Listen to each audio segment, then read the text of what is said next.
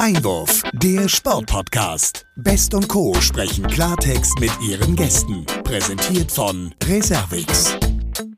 Ja, herzlich willkommen, liebe Hörerinnen und Hörer, zu einer weiteren Folge unseres Sportpodcast Einwurf. Heute ist alles ein bisschen anders. Dazu gleich mehr. Es ist eine Jubiläumsfolge. Es ist die 60. Folge unseres Sportpodcasts. Und Sie kennen das ja schon. Wenn es heißt Sportpodcast, dann rufe ich wieder nach Darmstadt und sage, Hallo, in diesem Fall guten Morgen, Olivia. Hallo, Sebastian, guten Morgen. Das 60. Mal ein Hallo zurück in den Norden. Ja, Mensch, ich freue mich, dass wir mal wieder zusammenkommen. Wir wollten ja eigentlich zur 60. Folge ähm, uns mit dem DOSB beschäftigen. Das vielleicht nochmal an alle Hörerinnen und Hörer, dass wir das in der nächsten Folge machen, weil aus gutem Grund haben wir das ein bisschen verschoben und sind heute, und das sei schon mal vorweg gesagt, eben mit unserem Gast zusammen. Ich bin mit unserem Gast zusammen, dazu gleich mehr. Und zwar nicht an einem gewöhnlichen Ort, nicht in unserem Podcast-Studio, sondern in einem Eiscafé, im Eiscafé Duvenstedt, wo wir hier schon leckeres Eis stehen haben und natürlich wunderbare Bedingungen. Ähm, bei unserem Thema geht es um den Handballsport. Und ich sage mal, Olivia, Handball, da sind wir eigentlich bei dir genau an der richtigen Adresse.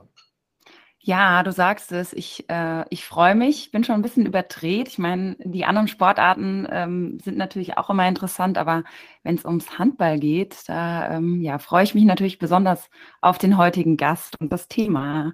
Ja, ich meine, wenn wir uns die Handball-Bundesliga angucken, ähm, da gibt es ja ein paar Überraschungen im Moment. Was sind so die größten Überraschungen, die du verfolgst den Sport ja als sag mal, passionierte Kreisläuferin im Moment auch sehr aktuell. Was sind so die größten Überraschungen für dich in der Handball-Bundesliga im Moment?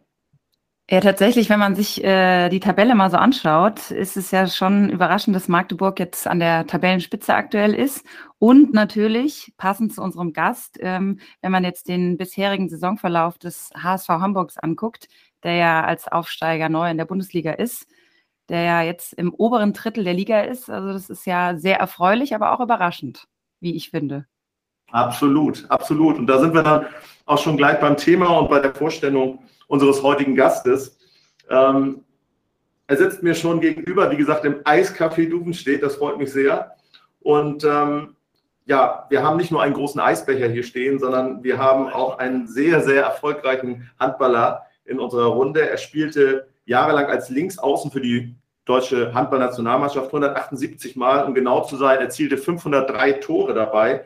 Er wurde 2007 deutscher Meister, gewann zweimal den DHB-Pokal und viermal den Supercup und äh, 2013 dann auch noch die Champions League mit dem HSV Hamburg. Auch international feierte er große Erfolge. 2004 wurde er Europameister und 2007, wer erinnert es nicht, der Handballfan ist, am 4. Februar 2007 gegen, Köln, gegen Polen in Köln auf der Platte Handball-Weltmeister. Und äh, ich selbst durfte dabei sein und äh, für mich schließt sich da auch ein Stück weit der Kreis, weil das waren Emotionen, da werden wir noch drüber reden. Jetzt wollen wir ihn aber erstmal vorstellen. Herzlich willkommen im Sportpodcast Einwurf, Thorsten Toto Jansen. Hallo. Hallo, guten Morgen. Hallo, Thorsten. Schön, dass du heute bei uns bist. Das muss ich natürlich vorab direkt erwähnen. Ich bin natürlich stark neidisch. Also ich esse unfassbar gerne Eis dass wir jetzt nicht zusammen vor dem Eisbecher sitzen. Aber gut, genug von mir. Viel wichtiger, wir wollen äh, unseren ZuhörerInnen heute ja viel von dir bieten, viele Informationen und natürlich auch viel über die Handballsaison, die bisherige von dir erfahren.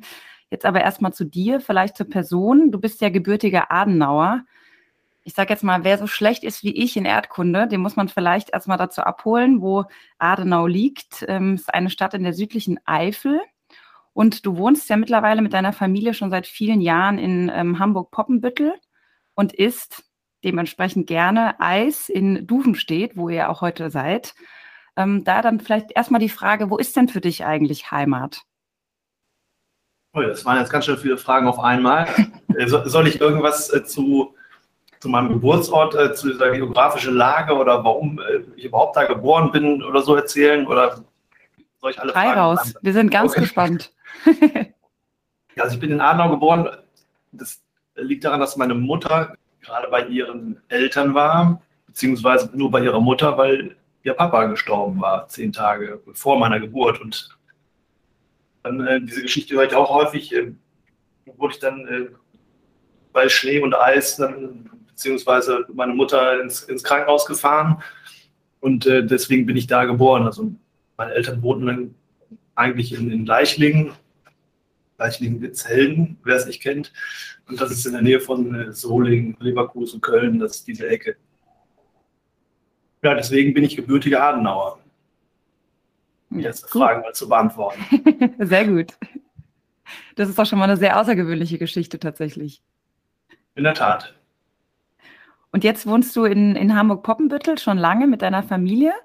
Und Ganz genau. Vielleicht auf die Besonderheit heute mit dem, äh, mit dem Eisbecher zu kommen. Äh, woher hast du dann äh, in, in Duvenstedt, seid ihr, seid ihr jetzt gerade zum Eisessen? Wie kommt es dazu? Schmeckt da das Eis ja, besonders gut? Also als wir hingezogen sind oder nach, nach Poppenbüttel gezogen sind, gab es da keine adäquate Eisdiele und äh, irgendwer hat uns mal gesagt, ja, in Duvenstedt, da gibt es super Eis und ja, das, da sind wir direkt mal hingefahren und ähm, haben das ausprobiert und äh, ich glaube, seit 2,4, 2,5 sind wir mal regelmäßig hier. Sehr gut. Ob jetzt, jetzt mit Kindern und das, ja, das Eis ist überragend und kann ich immer jedem weiterempfehlen. Sehr gut. Sebastian, du hast es gehört? Ich ja, denke, sieht lecker aus, aber ich nehme im Moment noch mit Pfefferminztee ähm, vor, lieber, weil das wechselt dann auch gleich. Sehr gut. Ja, lieber Thorsten, du hast jetzt eben schon ähm, gesagt noch, äh, du bist also in Adenau geboren. Das heißt, du hast jetzt auch noch einen Bezug zu Adenau. Also deine Mutter lebt dort noch. Bist du noch ab und an dort oder gar nicht mehr? Nein, meine Oma äh, hat da gelebt. Deine Oma, ja. Und meine Mutter äh, kommt, kommt daher, ist aber Mutter, wie gesagt, in, in Leichlingen-Witzelden. Und äh, deswegen, ja, ich bin seit einigen Jahren nicht mehr da gewesen, aber aufgrund der Entfernung und ähm, ja, dementsprechend äh, kann ich mich da an viele äh, Ferien erinnern, die ich bei meiner Oma verbracht habe und äh, da am Fußballplatz rumgerannt bin den ganzen Tag und ähm, dann, ja, in dieser Natur, das ist in der Nähe des Nürburgrings, ich war mit meinem Vater auch häufig mal beim Autorennen, jetzt nochmal den Bogen zu spannen und äh, ja, das verbinde ich damit. Mhm. Ich, ich fahre nochmal nach, auch weil es ja ein interessantes, äh, sag mal, interessanter Sprung ist ja nicht um die Ecke sozusagen. Was ist für dich jetzt die Heimat sozusagen, wenn du von Heimat sprichst? Ja, Heimat ist eigentlich immer da, wo, wo jetzt die direkte Familie ist. Äh, natürlich ist grundsätzlich meine Heimat da, wo, wo, wo ich meine Jugend vielleicht verbracht habe. Ähm, das ist auch noch so ein bisschen in, in mir drin, aber jetzt seit vielen Jahren äh, wohne ich in Hamburg und ähm, unsere Kinder sind hier äh, groß geworden oder werden hier groß und äh, von daher ist das jetzt momentan meine Heimat, wo es dann einen irgendwann mal hin verschlägt mhm. oder auch nicht. Das äh, steht sowieso in den Sternen und äh, deswegen ist Heimat erstmal da, wo man gerade wohnt und sich wohlfühlt. Ja.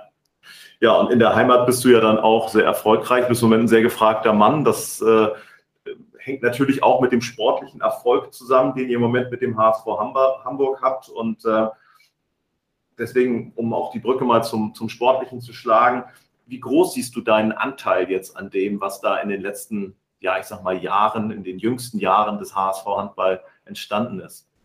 Also ich, ich weigere mich da äh, immer den, den direkten Bezug zu mir selber zu, zu sehen, sondern ich, ich mache eigentlich das, was mir wirklich Spaß macht. Das war von vornherein auch nicht klar.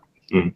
Als ich als Spieler aufgehört habe, war es nicht klar, dass ich Trainer werde und das auch äh, die nächsten 10, 15, 20, 30 Jahre machen werde. Ja. Sondern das war ein Versuch und ähm, ja, das, das hat mir eigentlich von Anfang an Spaß gemacht. Ähm, aber ob ich da jetzt, welchen Anteil mir an diesem Erfolg gebührt, das kann ich überhaupt gar nicht beurteilen und will das auch gar nicht, weil mhm.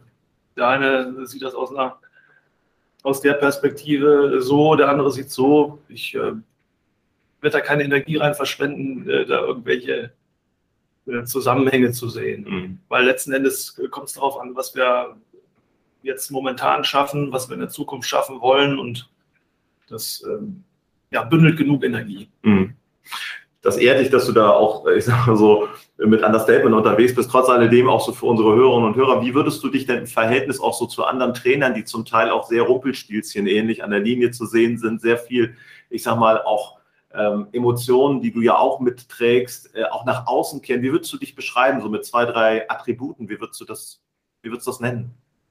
Also erstmal ist ja jeder jeder ist, ist ein Individuum und äh, jeder muss seine, seine Emotionen anders kanalisieren und muss das äh, ja, anders nach außen kehren. Ähm, es gibt erfolgreiche Trainer, die, die sind ganz wild an der Linie äh, und helfen damit vielleicht ihrer Mannschaft. Äh, andere sind ruhig und sind auch erfolgreich. Also mhm. da gibt es keinen Königsweg, denke ich. Und ähm, ja, ich, ich versuche das so zu machen, wie ich es nicht nur für richtig halte, sondern wie es, äh, wie es auch von mir aus dem, aus dem tiefsten Inneren kommt. Und da versuche ich meistens die Ruhe zu bewahren, auch wenn das nicht immer einfach ist. Ähm, aber ich denke, dass ich der Mannschaft nicht helfen kann, wenn ich äh, emotional zu angefasst bin und äh, da keine Entscheidungen mehr äh, treffen kann, äh, die nicht auf der Emotion beruhen. Mhm. Und die sind manchmal, wie, wie, der Name schon sagt, so emotional und äh, nicht, nicht durchdacht genug, aber andere können das vielleicht nur aus der Emotion raus, solche Entscheidungen treffen oder Dinge anschieben, die im Spiel dann vorher nicht so gut gelaufen sind und dann besser laufen sollen. Und, ja, ich versuche das so zu machen, wie ich es bisher gemacht habe und äh, bislang läuft das ganz ordentlich. Super, sehr gut. Wollte ich gerade sagen, hat ja bisher äh, sehr gut funktioniert, der, deine Aufgabe als Trainer, auch wenn du natürlich da jetzt sehr bescheiden ähm, das Ganze beschreibst. Ich denke, du hast da schon ähm, ja, deinen Teil zu beigetragen. Ja, das ist auch gut möglich, aber wie groß dieser Teil ist, das ist ja, das, das kann man nie objektiv bewerten. Hm. Vielleicht, wenn man jetzt mal so ein bisschen über euch, sage ich mal, liest und auch mehr als, als Mannschaft erfahrt, hast du ja auch in, in Interviews jüngst den Zusammenhalt in eurer Mannschaft herausgestellt und auch als positiv beschrieben. Kann ich tatsächlich als Handballerin selbst auch ähm, unterschreiben, dass das ein ganz wichtiger Faktor ist, der sicherlich jetzt auch euren derzeitigen Erfolg ja herausstellt oder dadurch herausgestellt wird. Welche Faktoren sind aber jetzt letztendlich eure Erfolgsfaktoren? Würdest du, also welche würdest du beschreiben, die ja für euren guten Start in die Saison äh, stehen? Ja, das sind natürlich einige. Äh, also einige aus meiner Sicht kann ich natürlich nennen, aber äh, ohne Anspruch auf Vollständigkeit. Ähm, also ich glaube, wir haben eine, eine, recht gewachsene Mannschaft mit, mit vielen Spielern, die recht jung sind, die aber auch schon früh Verantwortung übernehmen sollten, mussten. Wir gerade vor, vor vier Jahren oder was, als wir in der dritten Liga angefangen haben, da sind noch einige Spieler von dabei und die ja, haben sich auch entwickelt und ähm, sind jetzt nicht nur Mitglieder im, dem Bundesliga-Kader, sondern äh, auch treibende äh, Kräfte. Und ja, wenn man so eine Basis dann hat und äh, punktuell nochmal ja, erfahrene Spieler dazu nimmt, ähm, dann kann das zu einer guten Mischung führen. Das ist momentan so. ähm, ja, aber es spiegelt nur das wieder, was wir jetzt äh, bis jetzt geleistet haben. Es ist ja im Leistungssport so, dass man, ja, wenn man, wenn man einen guten Lauf hat, dass man das jedes Mal wieder bestätigen muss. Und das ist die Kunst, das mental auch hinzubekommen. Und ähm, ja, momentan machen wir das gut, aber das heißt nicht, dass wir es in der, in der Zukunft genauso machen werden. Vor allem, wenn man dann irgendwann denkt, ja, wird schon. Dann mhm. wird es nämlich ge ganz gefährlich. Mhm. Ja, du sprichst es an, gute Mischung. Kommen wir eigentlich gerade zu dem, zum Thema Kader. Bei euch kann man ja schon sagen, es ist eine gute Mischung aus jung und alt. Wenn man jetzt vielleicht erstmal sich die jüngeren Spieler anschaut, um mal Namen zu nennen wie Lukas Ossenkopf, Jan Forstbauer oder euer Kapitän Niklas Weller, die ja schon seit Jahren in, in den unteren Ligen auch zusammengespielt haben, merkt man sicher auch, dass ähm, ja da schon zu Beginn an, unabhängig von der Liga, das Zusammenspiel einfach ähm, vertraut ist im Angriff und vor allen Dingen ja auch in der Abwehr, weil man sich gut kennt und weiß, wie der andere reagiert und handelt. Ja, das sind viele Mechanismen, die, die passen dann erst äh, nach ein paar Jahren. Also ich glaube, das ist schwierig, eine Mannschaft zusammenzustellen, die dann direkt so funktioniert, äh, ohne dass man sich ein paar Jahre kennt und miteinander gespielt und trainiert hat. Und ähm, ja, das ist,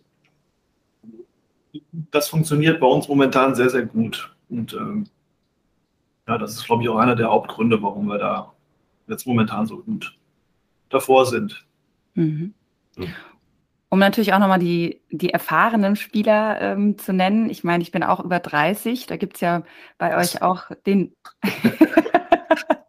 Geschockt? War das ein. Ja, du hast richtig gehört, über 30 und ich spiele immer noch Handball, aber davon gibt es ja tatsächlich bei euch auch ähm, unter anderem Yogi Bitter oder Kaspar Mortensen, die ja schon zu den erfahrenen Spielern bei euch zählen. Welche Rolle spielen die ähm, erfahrenen ähm, Spieler, sage ich mal, bei euch im, im Team? In erster Linie haben sie Erfahrung. und natürlich auch eine, und auch natürlich eine, eine gewisse Qualität. Und ähm, ja, das in der, in der Mischung und äh, das innerhalb einer Mannschaft, äh, das kann einem nicht nur während des Trainings helfen, äh, wenn, wenn man ja gegen, gegen Yogi wirft und dann ja, noch genauer zielen muss, um dann ein Tor auch tatsächlich zu erzielen. Dann äh, hilft einem das auf Dauer und ähm, macht jeden Spieler dann besser. Und ähm, ja, jetzt nicht nur um das auf, auf Yogi runterzubrechen, wir haben noch ein paar andere erfahrenere dabei. Ähm, die dann die Qualität dann gerade im Training nochmal erhöhen und äh, jeder merkt, man muss jetzt nochmal ja, einen Schritt mehr machen oder äh, eine gewisse Handlungssituation früher oder anders vorbereiten, um da erfolgreich sein zu können.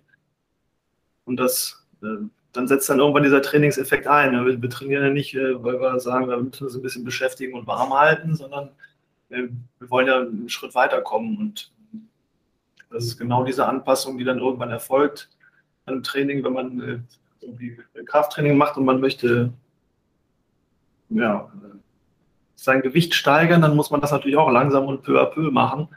Und genauso ist es ja dann beim Handball ähnlich, wenn auch nicht äh, ganz vergleichbar, aber ähnlich. Hm. Ich möchte da gerne nochmal reingehen auf was äh, du ansprichst, die erfahrenen Spieler und äh, diese Verbindung. Es gibt ein, ein Video, wo ihr, ähm, Martin Schwalb, Yogi Bitter, du dann in die Barclaycard Arena sozusagen gehen und nochmal so auch alte Zeiten sich anschauen. Ähm, das ist natürlich für Fans toll, dass man sowas dann sieht. Für euch war es mit Sicherheit auch toll. Aber gab es jemals zu der, ich sag mal, kritischen Zeit, wo das alte Konstrukt HSV Handball auseinandergegangen ist, du auch nach Kiel gegangen bist, ähm, gab es jemals die Idee oder den Gedanken daran, dass das nochmal wieder so zusammenkommen wird, wie das jetzt der Fall ist oder kann man sowas gar nicht planen? Planen ist sowieso immer schwierig im Sport. Man, man kann sich da darüber streiten, wie man das nennt, ob man das Konzept oder Idee oder wie auch immer, dass sowas im Hinterkopf irgendwo rumspukt und man sagt, ja, wir, wir könnten das immer versuchen oder es kann natürlich auch, man kann es als Versuch deklarieren. Mhm. Also man sagt, ja, wir versuchen jetzt ein paar Leute zusammenzuholen, ähm, rein sportlich und natürlich auch, äh, was das drumherum angeht, äh, die, ganzen, die ganzen Strukturen da wieder aufrecht äh, zu halten, beziehungsweise neu aufzubauen.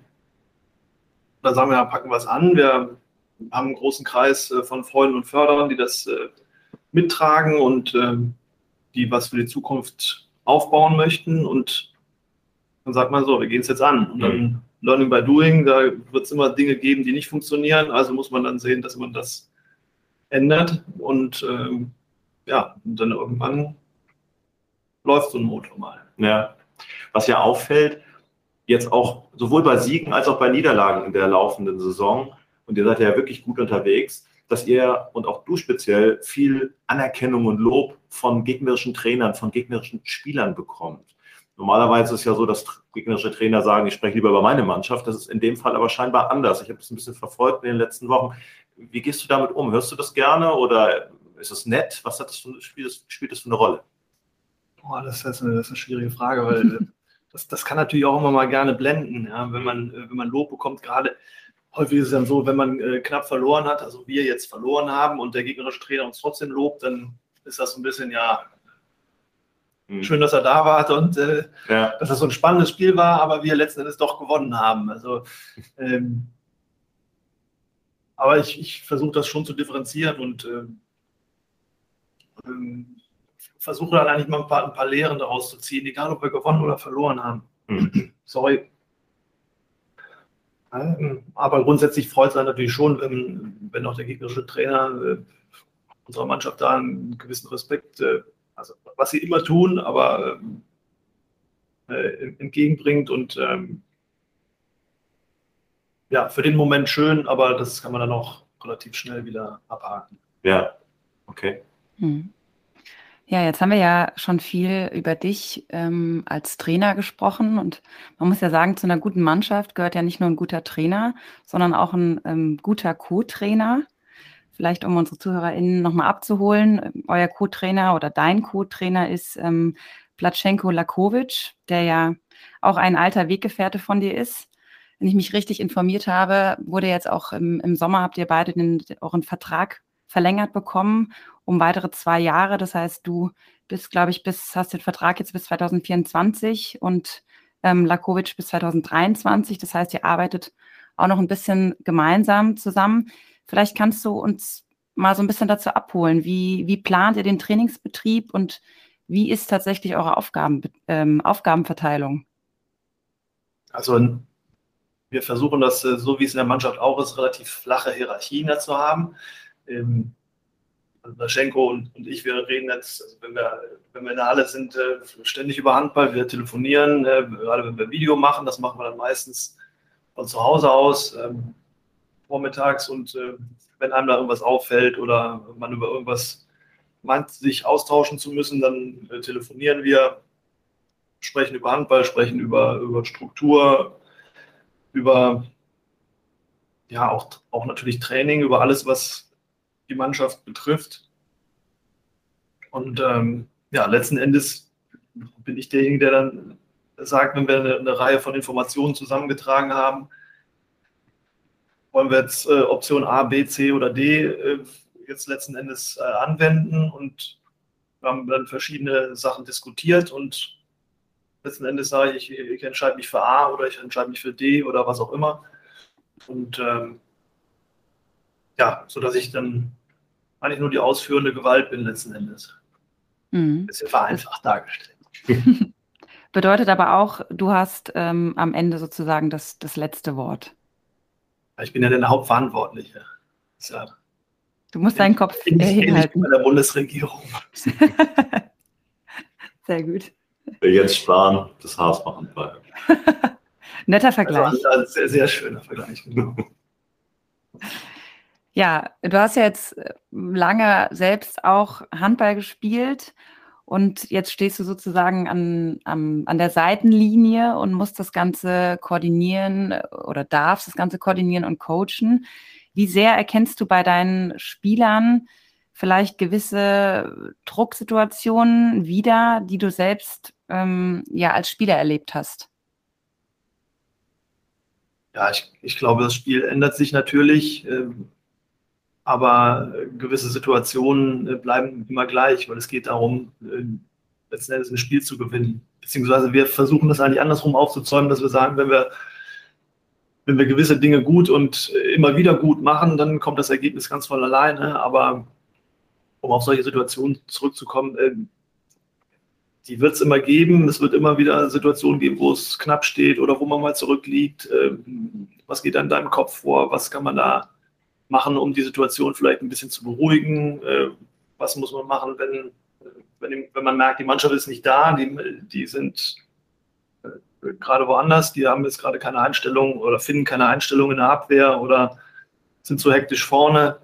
Ähm, ja, da legt man sich immer ein paar Sachen zurecht, die man, äh, die man den Jungs dann sagen kann, äh, weil das ist das Einzige, was man äh, ja, neben Ein- und Auswechslungen und äh, gewissen taktischen Maßnahmen dann tun kann. Aber äh, natürlich gibt es solche Situationen immer wieder. Hm. Ähm, ein Gedanke, der mir jetzt gerade kommt, weil wir ja hier auch mit einer Handballerin sprechen, die Olivia, wie gesagt, von klein auf als Kreisläuferin unterwegs. Hast du eigentlich jemals mit, mit Frauen, mit Damen gearbeitet? Oh, Entschuldigung. Kein Problem. Hier gibt es Tee zwischendurch und Eis. Also wir sind schließlich immer noch im Eiscafé. Da muss es auch mal rascheln und auch mal einen Augenblick darauf brauchen, bis die Antwort kommt. Und der Tee ist wirklich gut. Ja, hervorragend. Das Eis ist doch sicher schon geschmolzen, oder nicht? Ja, ich habe jetzt bis auf Schoko alles, alles gegessen. Das war auch echt viel. Ich äh, brauche kein Mittagessen mehr. Sehr gut. Ah, die Blaubeere, die nehme ich dann So. Das ist so ein bisschen auch Zeit für Nachdenken zu dem ja. Thema Frauenhandball. Achso, ich merke das schon. Auf Nein, nee, nee, überhaupt nicht. Nein. Also bin ich gespannt, was kommt. Früher, ein früherer Trainer von ich, ich, nenne keine Namen, aber der hat immer gesagt, ja, dann haben wir das ja, das ja äh, Hallenblockade. Das sehe ich nicht so. Ich habe äh, drei Töchter und einen Sohn und äh, die spielen jetzt auch alle Handball. Von daher, das ist, das ist ein toller Sport und das ist auch für, für Mädels ein toller Sport, obwohl, ja, ich, ich ehrlich denke, ich, ich, hätte lieber, dass meine Kinder vielleicht eine nicht so kontaktfreudige Sportart machen würden, aber wenn es ihnen Spaß macht, wenn das das ist, was sie gerne machen möchten, sportlich, ist auch eine sehr umfangreiche sportliche Ausbildung, da ist ja alles dabei. Das kannst du ja bestätigen, Olivia, nehme ich mal an. Ja, ähm, absolut. Aber es ist halt sehr verletzungs. Ähm, ja, auch freudig, das kann ich unterschreiben. Verletzungsfreudiger, ja, verletzungsanfälliger Sport ist, äh, ich weiß nicht, ob man das so sagen kann, aber ihr wisst, was gemeint ist. So. Absolut. Ähm, nein, aber äh, auch, auch der Frauenhandball hat sich enorm entwickelt. Äh, wenn man das noch vor, vor 10 Jahren oder 15 Jahren gesehen hat, das war boah, hin und her, Fehler, Fehler, Fehler. Und jetzt mittlerweile ist das echt taktisch und äh, spielerisch auf einem sehr, sehr guten Niveau. Mhm. Und äh, Basissport, auch für, auch für Männer oder für Frauen. Ja. ja, ich teile das auch total. Als Vater einer Handballerin habe ich das auch erleben dürfen und äh, auch das mit den Verletzungen, äh, das ist auch bei uns nicht vorbeigegangen, dieser Kelch. Hm, zurück zu, zu euch als HSV Handball. Hm, es ist ja noch gar nicht so lange her, dass ähm, man HSV sich, Hamburg. Ich muss dich, ich muss dich da leider jetzt mal äh, ja. korrigieren, weil HSV Handball war der, der, der, Vorgänger tatsächlich. Das wird immer wieder gerne mal gesagt, weil es. Da müssen ja. wir auch journalistisch sauber bleiben, HSV ja. Hamburg. Und äh, wir haben hier sogar ein, ein Fähnchen vom ist das von vornherein. Ähm, also zurück zum HSV. Ah, Hamburg. ah ja, okay. ähm, es ist noch gar nicht so lange her, dass ihr ähm, auch was die Fans angeht, euch große Sorgen machen musstet, beziehungsweise es einfach auch große Sorgen gab, weil eben auch finanzielle Schwierigkeiten da waren, die den Verein ein Stück weit ja auch ähm, haben absteigen lassen und in die Knie gezwungen haben. Ähm, was gibt euch, was gibt dir nach dieser Zeit und noch auch durch die Entwicklung ähm, die Sicherheit und auch den Fans die Sicherheit, dass sowas nie wieder passieren? Ja, da gibt es, glaube ich, keine Garantie für sowas. Äh, man äh, kann ja immer nur versuchen, aus vergangenen Fehlern oder Fehlern oder äh, aus, aus solchen Situationen zu lernen und das für die Zukunft versuchen besser zu machen. Eine absolute Garantie, dass sowas nicht passieren kann, gibt es nicht. Aber äh, ja, ich glaube, der, der, Verein setzt alles darauf, dass, äh, dass es auf gar keinen Fall passieren wird. Mhm. Oder zu einem sehr, sehr geringen Prozentsatz. Ähm, wir haben ja versucht, oder der Verein versucht, sich da auf, auf eine breitere Basis äh, zu stellen und ähm, viele, möglichst viele mit ins Boot zu nehmen. Und äh, das ist, glaube ich, ja, das Gesündeste, was man machen kann, wenn ein äh, Freund und Förderer irgendwie wegbricht oder sagt, ich möchte das nicht mehr machen, dass man dann nicht sagt, oh je, jetzt haben wir aber äh, direkt ein Riesenloch und mhm. äh, müssen sehen, dass wir da wen wieder ranbekommen, sondern ähm, ja, auf, auf breiten Beinen äh, oder auf ja, einer breiten Basis zu stehen, ist, glaube ich, immer die beste Herangehensweise. Ja, absolut. Um vielleicht ähm, nochmal zu den, den Fans und den Zuschauern zu kommen, die ja eine wesentliche Rolle, äh, finde ich, von außen dazu beitragen, dass das, dass das Team auch ja vielleicht bis zum Schluss kämpft. Hattet ihr jetzt auch die letzten anderthalb Jahre ja wenig bis gar keine Zuschauer. Wie zufrieden seid ihr mit dem Zuspruch in der Liga von euren Zuschauern, gerade auch in Zeiten von Corona? Ja, das äh, ist natürlich immer noch ein Thema und es wird auch weiterhin ein Thema bleiben, wenn man jetzt sieht, dass die Zahlen wieder nach oben gehen. Und ähm, ja, ich glaube, da kann man auch von Planung oder äh, gerade Familien, die sagen, wir möchten jetzt mal wieder zum Handball gehen, da kann man ja nicht, also man kann das nicht wirklich planen, weil äh, angenommen, jemand hat in der, in der Schule, meine Herren, man hat in der Schule irgendeinen äh, Corona-Fall und irgendwer muss dann wieder in Quarantäne oder wie bei unseren Freunden, die dann auf einmal einen positiven Fall in der eigenen Familie hatten und man muss in Quarantäne und man kann es nicht machen. Ähm, neben den ganzen, man muss sich irgendwie testen und man muss Nachweise erbringen, dann ist das schon ein immenser Aufwand, den man dann betreibt, um, um überhaupt die Möglichkeit zu haben, da hingehen zu können. Und ähm, da kann ich mir vorstellen, dass sich einige davor auch scheuen und ähm, kann das auch absolut nachvollziehen. Jetzt in, der, in den letzten Spielen hatten wir auch äh, ja, die Sporthalle Hamburg relativ voll. Da waren, waren glaube ich, fast alle, alle Plätze belegt. Ähm, von daher läuft es so langsam eigentlich erst richtig gut an.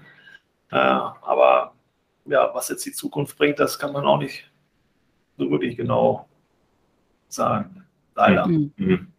Du sprichst es an, Sporthalle Hamburg, da wollen wir gerne auch nochmal auf ein Thema eingehen, das im Prinzip äh, für ja nicht so schöne Schlagzeilen gesorgt hat und auch ein Stück weit äh, für Schocksstarre. Ähm, beim Spiel gegen MT äh, Melsungen ist ein ähm, Fan auf der Tribüne zusammengebrochen und äh, Gott sei Dank geht es ihm wieder besser. Er ist aus dem Krankenhaus raus, gab da auch einen verwandtschaftlichen Bezug zu einem Spieler und äh, das Spiel wurde unterbrochen und am Ende sogar abgebrochen. Auch da muss man sagen, glücklicherweise ähm, gibt es so einen neuen Termin, das Spiel wird nachgeholt. Ähm, aber sowas macht ja was mit einer Mannschaft. Äh, es wird darüber gesprochen, es wird sicherlich auch im Nachgang noch den einen oder anderen geben, der da Gesprächsbedarf hat. Wie bist du da als Trainer mit umgegangen? Ja, also wir werden da sicherlich nochmal drüber sprechen. Das äh, wird dann auch heute Nachmittag der Fall sein, mhm. wenn dann alle wieder zusammen sind. Ähm, also es, es geht dem, dem Jungen gut, das ist das Wichtigste. Äh, dass das Spiel abgebrochen wurde, denke ich, war die richtige Entscheidung. Äh, wir wussten ja auch noch nicht, dass es tatsächlich wiederholt wird, sondern wir haben gesagt, ja, wir haben in der Kabine gesessen und äh, haben gesagt, ich fühle mich nicht in der Lage, jetzt äh, wieder rauszugehen und so, so, so, zu tun, als wäre nichts gewesen. Und ähm, von daher denke ich, dass das nicht nur die richtige Entscheidung war, das abzubrechen, ohne, ohne auf die Konsequenzen überhaupt zu achten. Mhm. Weil es hätte dann sein können, dass wir ja, dass wir da mit einer Niederlage rausgehen, obwohl das Spiel noch gar nicht äh, beendet war. Ja. Aber ja, das zeigt natürlich auch einen gewissen Charakter, dass man sagt, also jetzt bis hierhin und nicht weiter, das, das können wir jetzt nicht uns selbst gegenüber verantworten und äh, haben jetzt andere Dinge im Kopf als, als Handball. Mhm. Also mir persönlich ging es so, dass ich natürlich bei der Situation sofort an den Fußball, an die Fußball-Europameisterschaft gedacht habe. Wie war das bei euch? Nee, da habe ich jetzt eigentlich nicht direkt drüber nachgedacht, aber jetzt später habe ich immer gesehen, wie, wie krass das war. Das hat ja auch damals für Diskussionen gesorgt und das auch zu Recht, dass da ein Spieler zusammenbricht und man spielt das Spiel weiter. Das finde hm. ich äh, jetzt im Nachhinein noch, noch schlimmer, als, als ich es damals fand. Ähm, ja. Ja, ich, ich denke, dass wir das richtig gemacht haben und ähm, kann die Spieler da absolut nachvollziehen oder, oder verstehen, dass sie das es ja nicht mehr spielen wollten oder konnten. Und äh, ja. Mhm. Absolut verständlich, glaube ich, für jeden. Ja, jetzt haben wir ja schon viel über die Themen, die auf dem Spielfeld äh, stattfinden, gesprochen. Jetzt interessiert es mich natürlich auch mal, was so neben der Platte passiert, was da mit dem im Team und gemeinsam mit dem Team ähm, gemacht wird. Ich meine, klar, es gibt sicher ähm, Krafttraining und auch Einheiten, die, die ohne Ball stattfinden. Aber ich spiele jetzt tatsächlich mehr auf ähm, ja, Freizeitaktivitäten an, die man ja dann doch ganz gerne mal in der Mannschaft gemeinsam macht, sei es ähm, ja außerhalb der Trainingszeiten mal ein Bierchen zusammen trinken oder irgendwie eine andere Aktivität zu machen. Wie ist das bei euch? Passiert da auch mal viel abseits von der Platte gemeinsam? Ja, wir haben, wir haben ja relativ viele Trainingseinheiten in der Woche. Ähm, die meisten haben dann äh, vorher, dazwischen oder nachher noch irgendwelche äh, Termine mit, äh, mit, mit Physiotherapeuten oder Ärzten. Ähm, aber wenn das alles gemacht ist, äh, spricht natürlich nichts dagegen, dass man äh, auch privat was miteinander unternimmt, was momentan nicht ganz so einfach ist während Corona. Äh, ja, da muss ja schon jeder vorsichtig sein und ähm, sich so wenig wie möglich in, in geschlossenen Räumen aufhalten. von daher ja, ist das momentan, ja, hat das nicht oberste Priorität, was äh, normalerweise gerade auch in Bezug auf eine ja, mannschaftliche Geschlossenheit immer ein wichtiges Thema ist, dass man auch äh, Dinge gemeinsam unternimmt oder unternehmen möchte. Ja, ja, ist aber momentan leider eher eingeschränkt. Gibt es eine Weihnachtsfeier? So, um. Ist geplant tatsächlich. Da, da gibt es aber tatsächlich eine Lokalität, die ähm, man das draußen machen kann, aber überdacht. Ähm, ja, mal sehen, wie, wie warm oder kalt es dann da ist, ob, ob das alles durchführbar ist. Hm. Aber man muss ja sowieso sagen, du hast es angesprochen, ihr habt viele Trainingseinheiten in einer Woche. Man sieht sich also sowieso ständig, wahrscheinlich mehr als äh, den, den eigenen Partner oder die Familie. Ähm, da freut man sich dann sicher auch mal am Wochenende ein anderes Gesicht zu sehen als äh, die links oder rechts außen sozusagen. Ja, das ist korrekt. Ja, da kann man nicht für jeden sprechen, aber äh, tendenziell, es gibt ja auch ein paar Jungs, die haben auch Familie und äh, freuen sich die dann auch zu sehen, wenn man dann von irgendeiner Auswärtsfahrt äh, zurückkommt, wo man äh, wie jetzt an Baling zehn Stunden hin, zehn Stunden zurück, äh, morgens früh um ja, freitags morgens um wann sind wir angekommen? Um sieben. Ich bin ja gerade noch nach Hause gekommen, dann gingen meine Kinder in die Schule. Ist schon ein bisschen kurios. Man könnte jetzt schön den Ball aufnehmen und sagen, naja, die Handballerin Olivia, die natürlich auch heftige Mannschaftsfeiern erlebt hat. ich würde gerne so ein bisschen den, den Blick auch nochmal nach vorne äh, richten ähm, wenn es darum geht, auch so die, die, sportlichen Ziele, die ihr habt, die du hast, ähm, nochmal zu beleuchten. Also man muss ja eines klar sagen, wenn die Mannschaft jetzt äh, die Bundesliga hält, das möglicherweise frühzeitig, dann ist das schon ein Riesenerfolg und das darf man auch jetzt nicht irgendwie zu, zu klein äh, herausstellen. Auf der anderen Seite weiß man, wenn man in einer Stadt wie Hamburg lebt, das weiß der Fußball zu genau, da wird immer nach Titeln gefragt und äh, nach ja, Dingen, die man irgendwie dann in der Größenordnung messen kann. Wie ist das äh, aus deiner Perspektive? Ist das ein, ein jäher Wunsch? Wird da äh, drüber auch mal geträumt oder ist es so bei Flachhalten, lass uns mal das Thema Titel im Schrank lassen? Ja, das ist aktuell natürlich kein Thema. Ähm, dass es irgendwann mal vielleicht Thema werden könnte, kann ich nicht ausschließen. Hm. Aber ich, äh, ich finde es immer gut, wenn man äh, Dinge langsam und behutsam aufbaut, als, als äh, kurzfristig durchzudrehen und äh, alles zu versuchen und äh, fünf, sechs neue Spieler äh, nochmal zusätzlich zu holen und dann zu erwarten, dass alles direkt funktioniert. Das, das geht in der Sportart nicht. Da müssen so viele Räder ineinander greifen und das äh, geht häufig nur über den Faktor Zeit und, und Training. Und ähm, ja, wenn nur einer der Faktoren, das sind natürlich nicht alle, die dazugehören, aber wenn nur einer der Faktoren nicht so äh, passt, dann funktioniert es auch mal nicht. Und äh, dann ist das Geschrei wahrscheinlich direkt am allergrößten. Und ähm, die Erwartungen können nicht erfüllt werden und dann wird wieder alles über den Haufen geworfen. Also. Ich äh, wäre froh, wenn es so weiterginge wie bisher. Das ist schon eine, eine Wahnsinnserfolgsgeschichte. Äh, niemand hat damit gerechnet, dass wir überhaupt in die Bundesliga aufsteigen. Und äh, jetzt haben wir es so schnell geschafft. Da hat niemand mit gerechnet und Jetzt heißt es aber den Weg auch, also für mich, äh, die andere das sehen, ist ja wieder ein anderes, äh, eine andere ja. Geschichte, aber ich denke, dass wir das äh, genauso und langsam und stetig weiter aufbauen sollten und dann wird sich der auch irgendwann nochmal, werden sich da andere Erfolge einstellen. Aber ja, das ist, werden wir in Ruhe machen. Ist es denn bei der Gelegenheit, ich habe gerade den Fußball angesprochen, fast ein kleiner Vorteil, dass ähm, der HSV Fußball nur zweitklassig ist? Ich glaube, ich glaube, der HSV ist eine Institution und ähm, Pauli übrigens auch. Die sind, äh, sind, ja jetzt auch äh, relativ weit oben momentan. Ja. Ähm, ich, ich glaube, ich, ich würde da gar keine Vergleiche ziehen wollen oder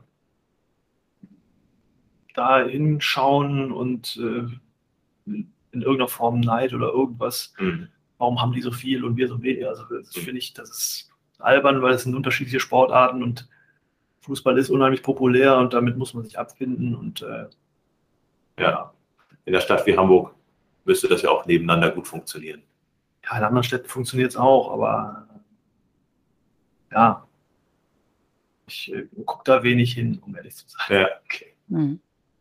Ja, jetzt haben wir so viel über Handball gesprochen. Jetzt ähm, wollen wir natürlich auch noch mal nach deinen persönlichen Zielen fragen. Ein persönliches Ziel war sicherlich der Eisbecher den du heute bekommen hast im November. Ist ja auch außergewöhnlich. In der Tat. Der hoffentlich geschmeckt hat und äh, noch nicht dahin geschmolzen ist. Ja, Schoko schmilzt jetzt langsam. Aber Schoko, ja. Muss ich Stefan nochmal äh, fragen. Hat. Nochmal na, um Nachschub. Schoko, Schoko habe ich, nee, Schoko habe ich noch nie genommen. Das wird er nie vergessen. Ja, ganz konkret, vielleicht, wie sind denn deine persönlichen Ziele so für, für die nächsten zwei, drei, fünf Jahre? Ja, das, das klingt jetzt wieder sehr nach, äh, nach, nach Plan oder sowas. Äh, Habe ich, hab ich selten. Weil, weil so viele Dinge eben nicht planbar sind. Ähm, deswegen lasse ich da eine ganze Menge auf mich zukommen, um ehrlich zu sein. Das ist, das ist kein Ausweichen oder, oder sowas, sondern ich äh, ja, habe jetzt, oder werden jetzt bis 2024, äh, werde ich hier, äh, ja, definitiv kann man auch nicht sagen, äh, äh, werde ich hier äh, Trainer sein und versuchen noch einige Dinge anzuschieben und weiter mit der Mannschaft zu arbeiten. Das sind die, die sportlichen Ziele. Und äh, ansonsten, ja, was kann man in den Zeiten da schon groß planen? Ne? Dass man äh, mal ein paar Tage in Urlaub fährt und dass man äh, hofft, dass man gesund bleibt und dass äh, Kinder und Familie gesund sind. Hört sich jetzt alles ein bisschen abgedroschen an, ist aber tatsächlich so und ich weiß noch nicht, was ich in fünf Jahren mache. Hm. Aber du bist ja zumindest von der Wohnhaft her, schon seit langem Hamburger. Was machst du hier in Hamburg, wenn du mal entspannen willst? Also wenn du im Prinzip auch das Gefühl hast, jetzt will ich mal meinen, meinen ich sag mal, familiären Dingen nachgehen, ohne dass ich jetzt irgendwie Rede und Antwort stehen muss. Was entspannt dich da? Ja, wir haben, wir haben das Problem mit so einer, mit so einer großen Familie, dass da, dass, man, dass da selten Einigkeit herrscht in dem, was man dann in seiner Freizeit mal machen möchte. Mhm. Meistens haben die am Wochenende auch irgendwelche Spiele, äh, sodass dann ja, man mit so einem Spielen fährt und sich mit, da mit Leuten unterhält oder äh, sich das Spiel anguckt und sich freut, dass alle hinterher gesund geblieben sind, dass sie Spaß gehabt haben und ja. Äh, sonst erstmal mal eine Pizza und äh, fahren ein bisschen Fahrrad oder ähm, Gibt es irgendeinen ja, Ort, also so in, in, Hamburg oder im Nordosten ja. von Hamburg, wo du sagst, da fahre ich immer gerne hin, da habe ich so ein bisschen, also wir wollen ihn ja nicht verraten, nicht zu konkret nee, aber werden. Aber wir haben im, im Alstertal oder so, ich mag Natur und äh, gehe auch gerne ein bisschen spazieren oder äh, auch mal eine Runde laufen, müsste ich auch mal wieder machen. Ähm, kann ansonsten, letztes Mal mit meiner Frau tatsächlich in der Stadt, als wir unsere Tochter zum Bahnhof gebracht haben und sind dann wir außen als dann nach Winterhude gelaufen und haben da was gegessen. Also das äh, weiß ich auch nicht, wann das, das letzte Mal vorgekommen ist. Äh, das, war, äh, das war auch zu mir entspannt. Mhm. Und äh, ja, wir freuen uns an den kleinen Dingen, sagen wir es mal so. Das klingt gut, das klingt gut. Nun ähm, ist es so, dass ich ähm, jüngst auch mit äh, Heiner Brandt äh, telefoniert habe, der übrigens in einer der nächsten Folgen unseres äh, Podcast äh, hier dann mit uns sprechen wird. Äh, ich soll ganz herzlich grüßen. Ja, vielen Dank. Ähm, und wir wollen natürlich die Sache hier nicht beenden, um da auch nochmal einen Blick drauf zu werfen. Der Weltmeistertrainer sozusagen. Äh, was, ja, kommt dir in den Kopf, wenn du über Heiner Brandt nachdenkst, beziehungsweise was, was hat ihn so auch in eurer Beziehung ausgezeichnet? Oh ja, wir hatten schon auch Differenzen, das will ich gar nicht sagen. Das will ich gar nicht über den Teppich kehren. Äh, äh, gerade zum Ende hin, äh, ja, eigentlich, eigentlich, am Anfang und am Ende. Mhm. Und, äh, aber das ist auch alles ausgeräumt. Ich, äh, das, war, das war damals auch eine andere, andere Zeit und Generation. Äh, ich, äh, ich fand ihn immer sehr, sehr konkret und sehr direkt, mhm. was, so, was so Sachen innerhalb der Mannschaft anging. Und ja, also wenn wir uns sehen, wir haben uns letztes, glaube ich, letztes Jahr nochmal irgendwo gesehen, beim Spiel, ich glaube in Gummersbach sogar. Mhm. Ja, also da ist alles in Ordnung. Ich sehe da kein Groll oder sonstiges. Und äh, ja. ja. fand, er ist natürlich eine, schon eine Persönlichkeit, die sehr, sehr viel für den Handball getan hat und auch, glaube ich, immer noch tut. Und ja, wünsche ihm nur das Beste. Und er ist Weltmeister als Spieler und als Trainer geworden. Ist das mit Toto Jansen auch denkbar? Ja, das ist mein großes Ziel. okay, das lassen wir mal so stehen. Dann äh, abschließend noch eine Frage von einem Handballfan, der mich das fragte und ich habe gesagt, ich nehme die Frage einfach mal mit. Wo kommt eigentlich der Name Toto her? Wer hat das das erste Mal ich glaub, das erfunden? Hat, ich glaube, der ist tatsächlich von Bob Hanning. Ja, alles klar. Der hat sich das ausgedacht. Ah, ich bin mir nicht mehr so ganz sicher. Hm. Aber mittlerweile haben es alle übernommen. Ja, nicht nur mittlerweile, das ist schon relativ lange. Hm.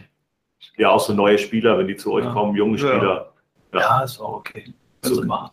Super. Gut.